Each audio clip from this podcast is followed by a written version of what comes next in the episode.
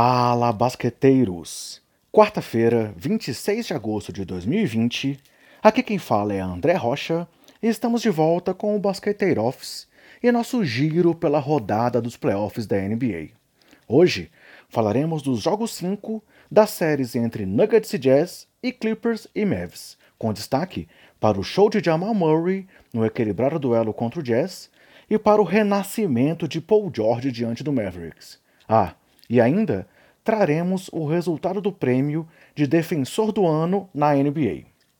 Para começar o dia, vemos o Denver Nuggets se salvar e garantir pelo menos mais um jogo na série diante do Jazz, após a vitória por 117 a 107.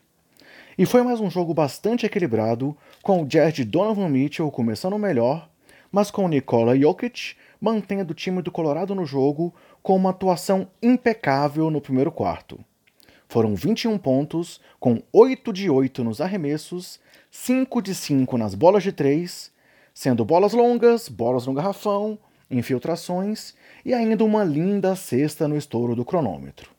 Veio o segundo período e mais uma vez o banco do Jazz, em especial Jordan Clarkson, fez a diferença para garantir a vantagem para o time de Utah no intervalo, por 63 a 54. Só que no terceiro quarto começou o show de Jamal Murray.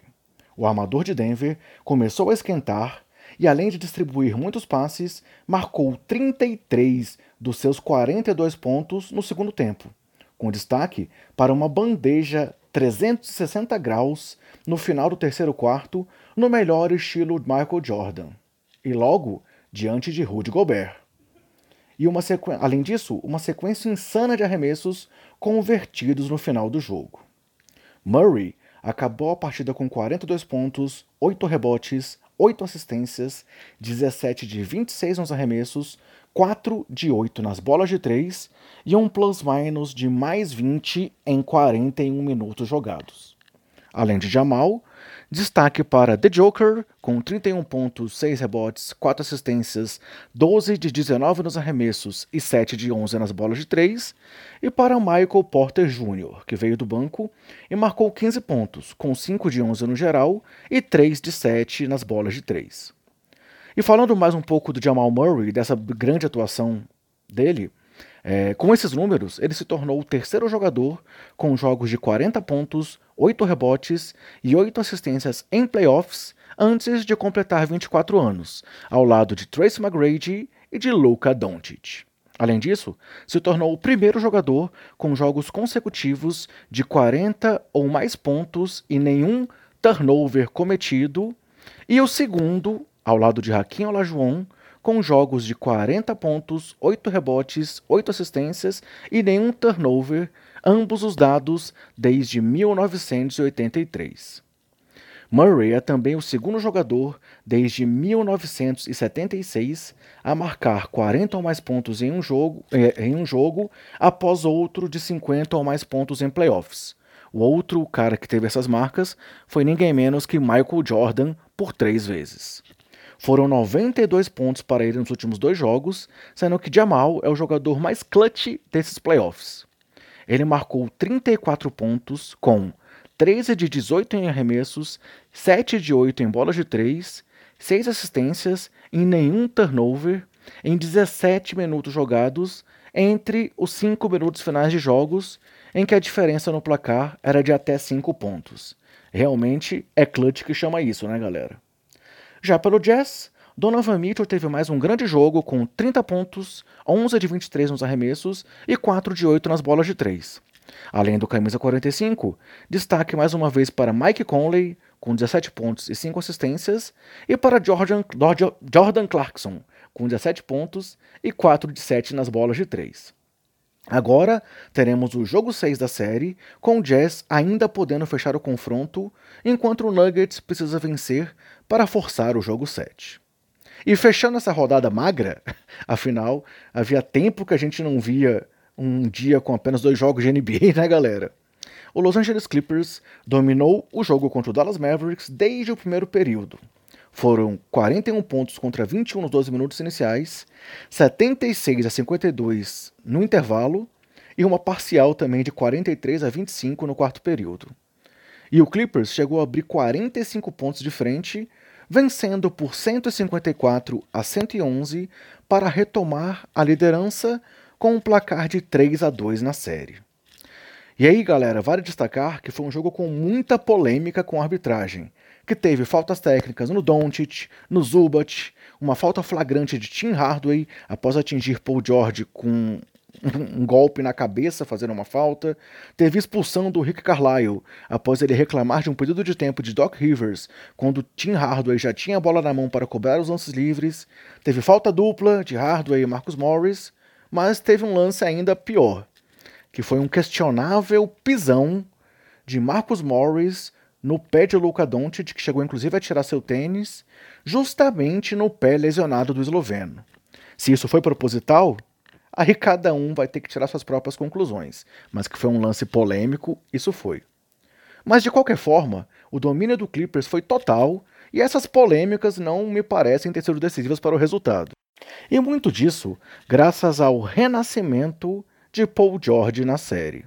Afinal, o camisa 13 é, nos últimos três jogos, havia se tornado o primeiro jogador desde 1960 a chutar abaixo de 25% em três jogos consecutivos, em que deu pelo menos 10 arremessos. Já ontem, George voltou a ser o jogador que conhecemos e se tornou o primeiro jogador desde 1975 a marcar 35 pontos em apenas 25 minutos jogados numa partida de playoffs. Ele acertou 12 em 18 arremessos, 4 de 8 nas bolas de 3 e os 7 lances livres que tentou. Após o jogo, George disse que havia subestimado a questão mental dentro da bolha da NBA. Disse que estava ansioso e se sentiu deprimido com a bolha tirando o melhor dele. Mas que nesse jogo colocou em sua cabeça que estaria no Staples Center e em casa, e aí o time acabou criando sua própria energia e ditando o ritmo do jogo. Enfim, cada um reage de um modo a essa situação e só George sabe o que realmente passou ou tem passado, né, galera? Força aí, pô, George.